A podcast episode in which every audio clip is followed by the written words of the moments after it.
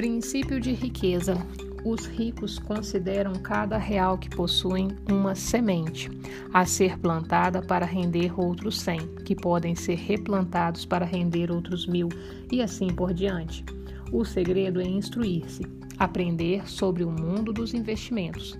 Familiarize-se com os vários tipos de investimentos e instrumentos financeiros, como imóveis, hipotecas, ações, fundos, letras de câmbio, moeda estrangeira, tudo o que esteja ao seu alcance. Escolha uma área para se especializar. Comece a investir nesse campo e depois diversifique. Em suma, as pessoas que pensam pequeno dão duro, gastam todo o seu dinheiro e precisam trabalhar muito para sempre. Quem é rico trabalha duro, poupa e investe o dinheiro para nunca mais ter que trabalhar. Declare: O meu dinheiro trabalha para mim e se multiplica. Eu tenho uma mente milionária. Ações da mente milionária. Número 1. Um, Instrua-se, assista seminários sobre investimentos, leia pelo menos um livro sobre esse assunto por mês, além de revistas e jornais do setor financeiro, como Exame, Isto é, Dinheiro, Gazeta, Mercantil e Valor Econômico. Não estou lhe dizendo para seguir todos os conselhos dados por essas publicações, mas que se familiarize com as opções financeiras que encontrará. Escolha uma área para se especializar e comece a investir nela. Mude o foco do rendimento ativo para o passivo. Relacione pelo menos três estratégias com as quais você pode obter rendimento sem trabalhar, seja um campo de negócios ou uma área de investimento. Comece pesquisando e depois entre em ação com as suas estratégias. Não espere para adquirir imóveis, compre-os e espere. Arquivo de riqueza número 16. As pessoas ricas agem apesar do medo. As pessoas de mentalidade pobre deixam-se paralisar pelo medo. No começo deste livro, apresentei o processo de manifestação. Reveja a fórmula. Pensamentos conduzem a sentimentos, sentimentos conduzem a ações, Ações conduzem a resultados. Milhões de pessoas pensam em ficar ricas e milhares delas fazem meditações e declarações com esse objetivo, além de visualizarem a riqueza que querem conquistar. Eu medito quase todos os dias, mas nunca aconteceu de eu estar sentado meditando ou fazendo uma visualização e cair um saco de dinheiro na minha cabeça. Acredito que sou apenas um dos infelizes que tem que fazer alguma coisa para ter sucesso. A meditação, a visualização e as declarações são ferramentas maravilhosas, mas até onde eu sei, nenhuma delas por si só lhe proporcionará dinheiro no mundo real. Você tem que tomar medidas concretas para vencer. E por que a ação é tão decisiva? Retornando ao processo de manifestação, veja o caso dos pensamentos e sentimentos. Eles fazem parte do mundo interior ou exterior? Do mundo interior. Agora, os resultados, eles fazem parte do mundo interior ou exterior? Do mundo exterior. Isso quer dizer que a ação é a ponte entre esses dois mundos. Princípio de riqueza. A ação é a ponte entre o mundo interior e o mundo exterior. Mas se a ação é tão importante, o que nos impede de tomar as medidas que sabemos que precisamos tomar? O medo.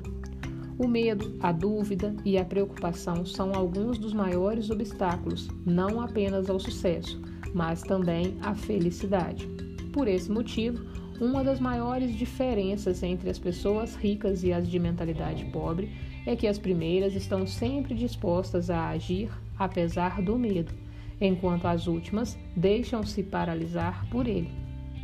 No livro Como Superar o Medo, Susan diz que o grande erro que a maioria das pessoas comete é esperar que a sensação de medo diminua ou desapareça para que comecem a agir. Em geral, elas aguardam para sempre. Num dos cursos, ensino que o verdadeiro guerreiro é capaz de domar a serpente do medo. Isso não pressupõe matar a serpente, nem se livrar ou fugir dela. Quer dizer exatamente domar a serpente. Princípio de riqueza: o verdadeiro guerreiro é capaz de domar a serpente do medo. O fundamental é você perceber que não é necessário tentar se livrar do medo para vencer. As pessoas ricas e bem-sucedidas têm medo, dúvidas e preocupações. Elas apenas não se deixam paralisar por esses sentimentos. Os indivíduos de mentalidade pobre, no entanto, permitem que essas coisas os impeçam de seguir em frente. Princípio de riqueza: não é necessário tentar se livrar do medo para vencer.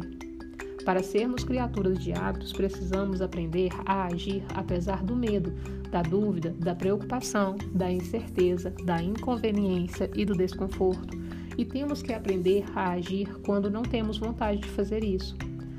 Certa vez, na noite de encerramento de um curso em Seattle, eu, eu falava sobre o próximo seminário intensivo da mente milionária, que eu organizaria em Vancouver, no Canadá, quando um homem se levantou e disse: Rev, pelo menos uma dúzia de amigos e familiares meus já participaram desse seminário e os seus resultados foram absolutamente fenomenais. Estão todos muito felizes, mais felizes do que antes e na estrada do sucesso financeiro. Eles me disseram que é um aprendizado capaz de mudar a vida de uma pessoa. Por isso, se você realizasse esse seminário aqui em Seattle, eu com certeza me inscreveria. Eu lhe agradeci pelo depoimento e perguntei se ele estava aberto a uma orientação. Depois que ele concordou, perguntei como ele estava se saindo nas finanças. Timidamente ele disse: Não muito bem.